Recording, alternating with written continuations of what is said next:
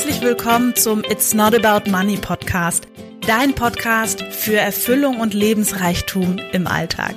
Weniger Zweifel, Selbstsabotage und Mittelmaß, mehr Freude, Leichtigkeit und Magie. Ich bin Marie-Rose Karenko und das ist dein Podcast für Herz und Verstand, weil du insgeheim schon längst weißt, dass einfach mehr möglich ist. Lass uns gemeinsam die Welt verändern. Ich freue mich, dass du da bist. Herzlich willkommen zur heutigen Folge. Ich freue mich, dass du da bist. Ich möchte heute mit dir sprechen über emotionale Erpressung, was das bedeutet, welche Anzeichen ähm, sie hat, was es eben auch nicht ist, ähm, was typische Anzeichen dafür sind, dass du emotional erpresst wirst oder vielleicht jemand anderen emotional erpresst, ähm, wie ihr da rauskommt in eurer Beziehungsdynamik und ähm, genau, darum soll es heute gehen. Falls du heute Abend ganz spontan noch bei meinem Workshop teilnehmen möchtest, wo es um die Ablösung der eigenen Eltern geht. Der findet am 14., 15., 16. um 19.30 Uhr jeweils bei Zoom statt. Dann kannst du dich noch anmelden. Ähm, genau, Link findest du in den Show Notes. Ich freue mich riesig auf diejenigen, die dabei sind. Wir sind schon eine ganz schöne Gruppe und werden uns da eben sehr intensiv ähm, der Beziehung zu unseren Eltern widmen und die ein wenig klären und liebevoller gestalten und einfach wieder in die Annahme bringen. Genau. So. Jetzt geht's los mit der Folge über emotionale Erpressung. Ich freue mich, dass du da bist und ich würde sagen, wir starten jetzt.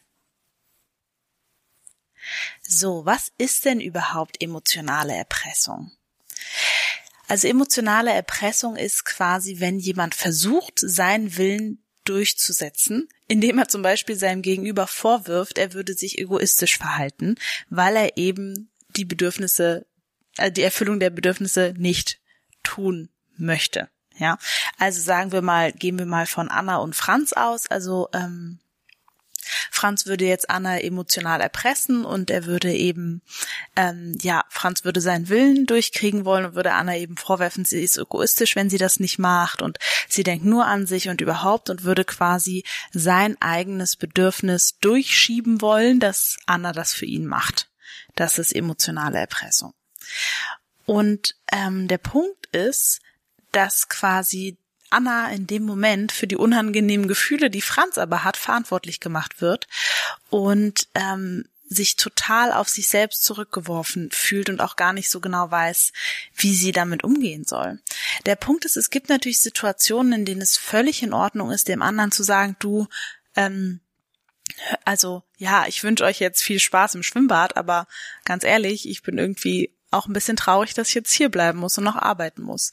So, das ist noch keine emotionale Erpressung. Das ist eher so eine, eine Selbstmitteilung von so und so geht's mir gerade und es ist super wünschenswert, dass wir uns in Beziehungen sowas mitteilen, ne? Einfach sagen so, so fühle ich mich halt gerade. So der Kasus Knacktus ist so ein bisschen, wo versuche ich oder wo versuchen andere mich in ihre Spur zu kriegen sozusagen und dafür ganz, ganz sensibel zu sein. Und natürlich ähm, passiert sowas irgendwo mal in der Beziehung oder ähm, also in der eigenen partnerschaftlichen Beziehung zum Beispiel, weil wir da teilweise so lange zusammen sind, füreinander vielleicht auch zurückgesteckt haben oder wie auch immer und da kann sowas auf jeden Fall schon mal passieren. Wichtig ist dann wirklich, wie löse ich das auf und wie komme ich wieder in eine klare, liebevolle Kommunikation zu meinem Partner da, darauf kommen wir später zu sprechen, wie wir das auflösen können. Ich möchte jetzt erstmal so auf die Arten oder Anzeichen angehen, ja. Also erstmal eine ganz große Sache ist eben Schuldgefühle einreden. Ja, deinetwegen habe ich auf so vieles verzichtet und ja, du machst mich noch ganz krank mit deinem Verhalten oder du bist an allem schuld oder eben solche Sachen, ja. Das nächste wären unfaire Vorwürfe. Ja, also immer denkst du nur an dich, ähm, nie denkst du an uns, äh, nie denkst du an mich, was ist mit meinen Bedürfnissen. Dann geht's natürlich auch weiter mit Drohungen. Ja, also die krasseste Drohung ist natürlich, wenn du mich verlässt, dann bringe ich mich um. Ja, wenn du jetzt gehst, dann, dann brauchst du auch nicht wieder zu kommen. Wenn du das jetzt machst, dann. Ja. Und da reiht sich auch gleich das Ultimatum mit ein. Wenn du mich wirklich lieben würdest, dann wüsstest du, dass ich Blumen brauche zum Valentinstag. Ja. Aber auch, wenn ich dieses Jahr kein ordentliches Geschenk von dir bekomme, dann ist es vorbei. Ist ja auch irgendwie ziemlich fies. Und ähm, was auch auch ziemlich fies ist, ist dieses Vergleiche ziehen, ja. Also andere kriegen das ja auch hin, der Thomas macht es auch, äh, die Susanne macht es auch, wie auch immer. Äh, früher hast du das doch auch gemacht und so weiter. Also da gibt's schon eine lange, lange Latte an, an Dingen, sag ich mal. Und ich kann mich da zum Beispiel überhaupt nicht von frei machen. Also ich habe, wurde schon emotional erpresst und habe auch schon emotional erpresst. Und ich mache diese Folge vor allem, weil ich weiß, dass es gerade im Familien-, Beziehungs- und Weihnachtskontext so, so wichtig ist, da wirklich nochmal die eigene Wahrnehmung zu schärfen. Weil der Punkt ist nämlich, es gibt Menschen, die sind so sensibel, die fühlen sich schon erpresst, wenn der andere ihnen nur mitteilt, wie es ihnen geht weil sie so ein Kümmerbedürfnis haben. Sprich, mein Satz von vorhin, ich bin traurig, weil ihr geht äh, jetzt ins Schwimmbad und ich muss hier arbeiten, ist für manche schon gefühlt eine emotionale Erpressung, weil da ist jetzt jemand traurig und ich muss mich jetzt um den kümmern oder ich muss jetzt was dafür tun. Und das ist zum Beispiel eine Stelle, da würde ich dich so gern empowern, dass du ähm, falls du weißt von dir, dass du so bist, ne, dass du wirklich nochmal in dich gehst und sagst, hey, ich bin für die Gefühle meiner Mitmenschen nicht verantwortlich. Ich bin nicht dafür verantwortlich, dass es ihnen gut geht. Ich bin nicht dafür verantwortlich, wenn es ihnen schlecht geht. Ich gehe jetzt wieder zurück zu mir. Ich wollte ins Schwimmbad und das mache ich jetzt auch. Und ich mache das mit gutem Gefühl und der andere darf trotzdem traurig sein und ich kann beides in mir halten. Ja, ich kann, beides ist völlig in Ordnung. Ich kann glücklich sein und der andere kann traurig sein. Und ich habe die Größe, das quasi auch so zu lassen. Und dem anderen dann in diesem Moment auch diese Erfahrung zu gönnen. Ja. Weil das ist nämlich genau der Punkt. Wenn du klar kommunizieren kannst, ja, du hör mal, Liebling, für deine Bedürfnisse bist einfach in erster Linie du verantwortlich. Und ich helfe dir im Rahmen meiner Möglichkeiten wirklich gerne. Nur ich kann manchmal nicht. Und das hat mit dir nichts zu tun, das hat einfach was mit mir zu tun und es ist okay. Also es hat quasi nichts damit zu tun, dass ich dich nicht liebe oder wie auch immer, sondern es ist dem Moment dann einfach, in dem Moment ist es einfach eine Entscheidung für mich. Nur der Punkt ist, jemand, der es so gewohnt ist, emotional zu erpressen und da wirklich in einem tiefen Muster drinne ist, für den wird es unmöglich sein, das zu verstehen. Und das ist, wäre dann auch schon so eine ganz krasse Variante von, okay, ähm, das ist dann vielleicht auch ein Anzeichen, sich zu trennen beziehungsweise ähm, einfach euch Unterstützung zu holen im, in Form von ähm, Beziehungsberatung oder Coaching oder wie auch immer miteinander oder getrennt, um da wirklich diese Wachheit mit reinzubringen, so was passiert denn da eigentlich? Weil natürlich kommt auch dieses Verhalten wieder aus der Kindheit. Menschen, die emotional erpressen, wurden als kleine Kinder emotional von ihren Eltern erpresst. Es ist immer das Gleiche. Opfer werden zu Tätern, werden zu Opfern, werden zu Tätern. Und wenn wir quasi diesen Kreislauf aus, aufbrechen wollen, ähm, brauchen wir erstmal eine Bewusstheit dafür, dass es da ist und dann natürlich einen Heilungsweg, ja, der über in meiner Welt über Annahme geht und nicht über Widerstand. Aber das wäre jetzt erstmal ein, ein anderes Thema. Ich möchte heute lediglich, dass du für dich nochmal schaust, wo reihe ich mich da ein? Ja. Wo erpresse ich vielleicht auch manchmal meinen Mann, meine Kinder? Mm. Und wo kann ich da noch feiner werden mit mir? Und ich möchte mit dir als, so ein bisschen als Unterstützung ein paar Anzeichen an, ähm, durchgehen, die quasi ja, dir einfach zeigen, dass du emotional erpresst wirst. Das kann ja auch sein. Ja, also es kann sein, dass du dich in deiner Beziehung, wenn du dich häufig gestresst oder unter Druck gesetzt fühlst, ähm, wenn du Angst hast, Entscheidungen zu treffen, die sich auf die Beziehung auswirken könnten, wenn du das Gefühl hast, du wirst dem anderen nicht gerecht, wenn du dich gefangen fühlst und unfrei ähm, fühlst, ja, wenn du vielleicht Schuldgefühle oft deinem Partner gegenüber hast oder ein schlechtes Gewissen oder eben du fragst dich ständig, wie dein Verhalten einfach bei der anderen Person ankommen könnte. Also unterm Strich bist du quasi einfach ein bisschen verunsichert. Ja, weil du dich die ganze Zeit für den anderen einfach verantwortlich fühlst, dass es dem gut geht. Und ähm, es ist ja wie immer so, Schlüssel-Schloss-Prinzip, der andere nutzt das natürlich ein bisschen aus ne, weil er es auch nicht anders kennt und es seine Form der Liebe ist und sich das in vielerlei Hinsicht auch richtig anfühlt. So und wahrscheinlich, wenn keiner von euch ähm, sich dem hinwendet und das auflösen ähm, wird, dann ist es quasi ein Szenario, was auch wirklich zu einer Trennung führen kann, weil dein Partner, wenn du quasi die Erpresste bist, das ist irgendwann zu viel. Und irgendwann wirst du dann quasi immer mehr emotional abrutschen, weil du möchtest ja nicht wirklich emotional verantwortlich sein für jemand anderen, sondern eine Beziehung erleben und ähm, keine Abhängigkeit. Das ist ein großer Unterschied. Und es gibt natürlich auch ähm, Anzeichen, wenn du jemanden emotional erpresst, was auch mal vorkommen kann. Und das wäre quasi, wenn du das Gefühl hast, dass du mehr gibst, als du bekommst. Ne? Also Menschen, die emotional erpressen, sind häufig in einem Mangel unterwegs. Ähm, sie haben auch das Gefühl, dass sie eigentlich jemand Besseren verdient hätten. Aber gleichzeitig fühlen sie sich oft im Unrecht und schlecht behandelt und sie haben große Angst, verlassen zu werden. Also auch der, der emotional erpresst, hat in sich wirklich so unterschiedliche Zugkräfte so in alle Himmelsrichtungen. Und es ist an sich, kann man wirklich sagen, für keinen von beiden eine wirklich schöne Situation. Und natürlich führt sie uns auch nicht zum Ziel. Weil was beide sagen würden oder was jeder sagen würde, was ich auch sage, ist, ich möchte natürlich eine glückliche, harmonische Beziehung führen.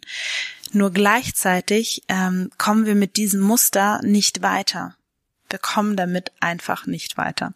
Und ich kann das so gut ähm, in meiner in meiner jetzigen Beziehung sagen, wo ich quasi wirklich ähm, ähm, ja Schwierigkeiten hatte, die Liebe zu spüren nach der, nach der Verliebtheitsphase und mich wirklich manchmal wie so taub und irgendwie abge, abgesondert gefühlt habe und dann wirklich manchmal äh, mein, mein lieben André wirklich erpresst habe emotional, ne, mit, mit Drohungen, mit Ultimatum, mit unfaire Vorwürfe, mit Schuldgefühle, also das ganze, das ganze Tablett und was tatsächlich es gebraucht hat, um das zu heilen, war wirklich auch ähm, Gespräche zu führen mit ähm, mit Coaches, sage ich jetzt einfach mal, ähm, und auch in mir diese innere Arbeit zu machen. Ja, wirklich dieses Lernen, wirklich diese Selbstliebe, Selbstwertgefühl Stück für Stück einfach steigern. Und ähm, weil was ich quasi dann erfahren hatte, weil ich neige quasi eher zum zum Erpressen als erpresst zu werden, ähm, ist quasi, dass ähm, ich meine mangelnde Selbstliebe projiziert habe absolut und dadurch das ähm, Gefühl hatte, ich krieg nicht genug zurück. Und als ich angefangen habe, wirklich in mir diesen Weg zu gehen, mir selbst erstmal zu geben, bevor ich allen anderen gegeben habe, weil das war dann nämlich das nächste, dass ich eher aus so einer aus so einem Mangel gegeben habe als aus einer Fülle. Also ich habe gegeben, um zu bekommen und nicht gegeben, um zu geben. Und das funktioniert natürlich überhaupt gar nicht. Also es ging voll nach hinten los. Ähm, und erst als ich diesen dieses Kreislaufding irgendwie verstanden habe, ich habe es dann verstanden, verstanden, verstanden hatte ich es schon in meiner alten Beziehung, da konnte ich es aber nicht umsetzen. In dieser neuen Beziehung sollte dann alles anders werden. Da bin ich natürlich auch kurz wieder in dieses Muster reingerauscht und habe dann gesagt, okay, das das gehe ich jetzt an. Und ähm, jetzt sind wir da wirklich auf so einer ganz neuen Ebene miteinander und es fühlt sich auch für mich irgendwie manchmal noch so an, so, hä, ist das jetzt überhaupt Beziehung? Weil das fühlt sich irgendwie, es ist so, es ist so undramatisch. und es ist irgendwie so, ja, es ist irgendwie so entspannt und irgendwie, ja, es ist so, ja, ähm, wie auch immer und war dann so, weil weil dieses ganze hoch und runter und und äh, bin ich genug, bin ich nicht genug, kriege ich genug, kriege ich nicht genug, das ist alles irgendwie weg. Und ich habe quasi dafür einfach äh, meine Selbstliebe und mein Selbstwertgefühl auch gesteigert. Und das ist etwas, das, ähm, ne, das ist natürlich für meine Beziehung total toll, nur den Weg gehen durfte ich komplett alleine. Und wenn ich mich natürlich hinstelle und sage, mein Partner ist schuld, nehme ich mir nicht nur die ganze Kraft, sondern nehme mir auch die Möglichkeit, diese Reise in mir zu machen. Und ich bin ja der Meinung, dass Partnerschaft dazu da ist, dass dir quasi dein Partner deine Baustellen zeigt. Ähm, ja. Und es ist im Prinzip auch bei, ne, ich habe es jetzt mehr so auf Partnerschaft gemünzt, weil das eben etwas ist, wo ich es richtig gut nachvollziehen kann und wo ich einfach da auch schon drinne war und auch immer ähm, ab und zu, wobei ich weiß nicht, das letzte Mal ist sehr lange her, muss ich sagen. Also ich sag jetzt einfach mal, das vielleicht falle ich da noch mal rein in, in dieses Thema und vielleicht auch nicht. Wir werden sehen. Nur der Punkt ist, ich bin da sehr sehr viel wacher und sehr viel genauer und fühliger auch in dem, was ich da tue. Und ähm, genau, und vielleicht ist es bei dir genau andersrum, dass eher dein Partner dazu neigt, dich emotional zu erpressen und dann hast du im Prinzip genau den gleichen Weg zu, zu gehen.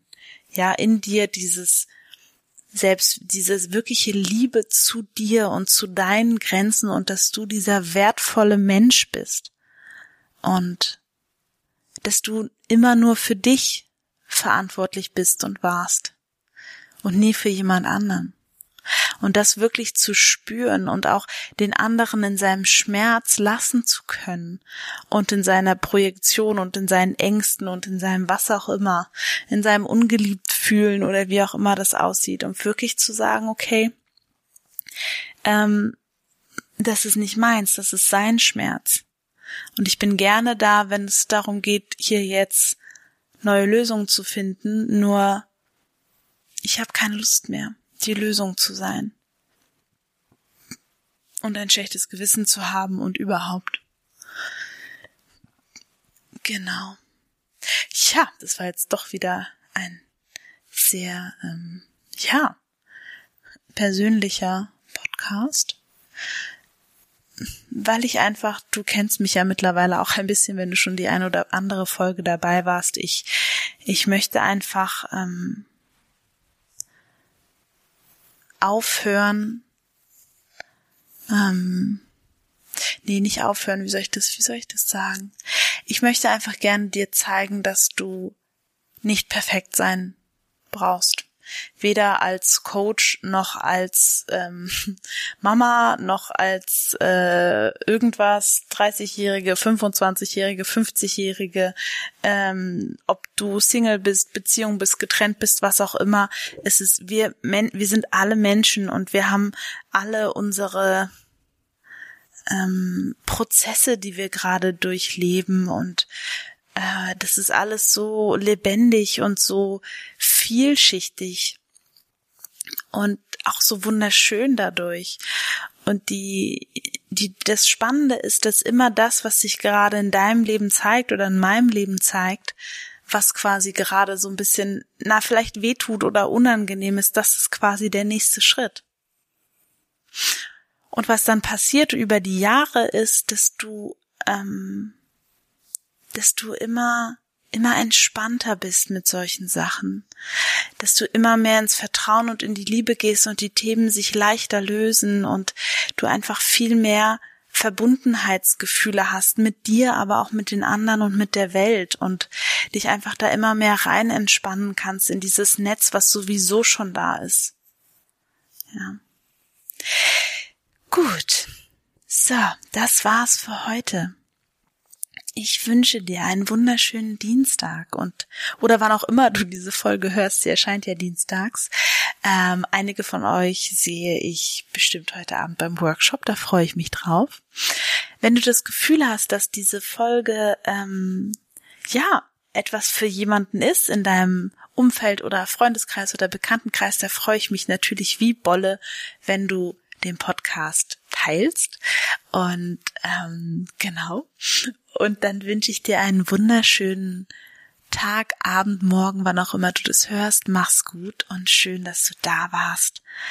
Und ja, wisse einfach, dass egal wo du gerade stehst und warum du diese Folge vielleicht angehört hast, dass es immer einen Schritt weiter geht. Und ich kann dich nur einladen, wenn du das Gefühl hast, dass es etwas, da drehst du dich schon seit Ewigkeiten im Kreis, ähm, nimm, nimm dir, nimm, nimm dir einen Coach, gönn dir das. Ähm, ich habe es im Newsletter schon geschrieben. Ich biete zum Beispiel auch wieder Einzelstunden an. Ich finde, sowas eignet sich sehr, sehr gut dafür, weil es häufig in zwei, drei Stunden schon erledigt ist. Und gönn dir das einfach. Ja. Gönn dir einfach die Beziehung so zu führen, wie sie sich wirklich gut anfühlt und sie, wie sie auch wirklich deiner Kernliebe entspricht und nicht irgendwelchen konditionierten Prägungen. Gut, also, mach es gut und bis nächste Woche. Tschüss.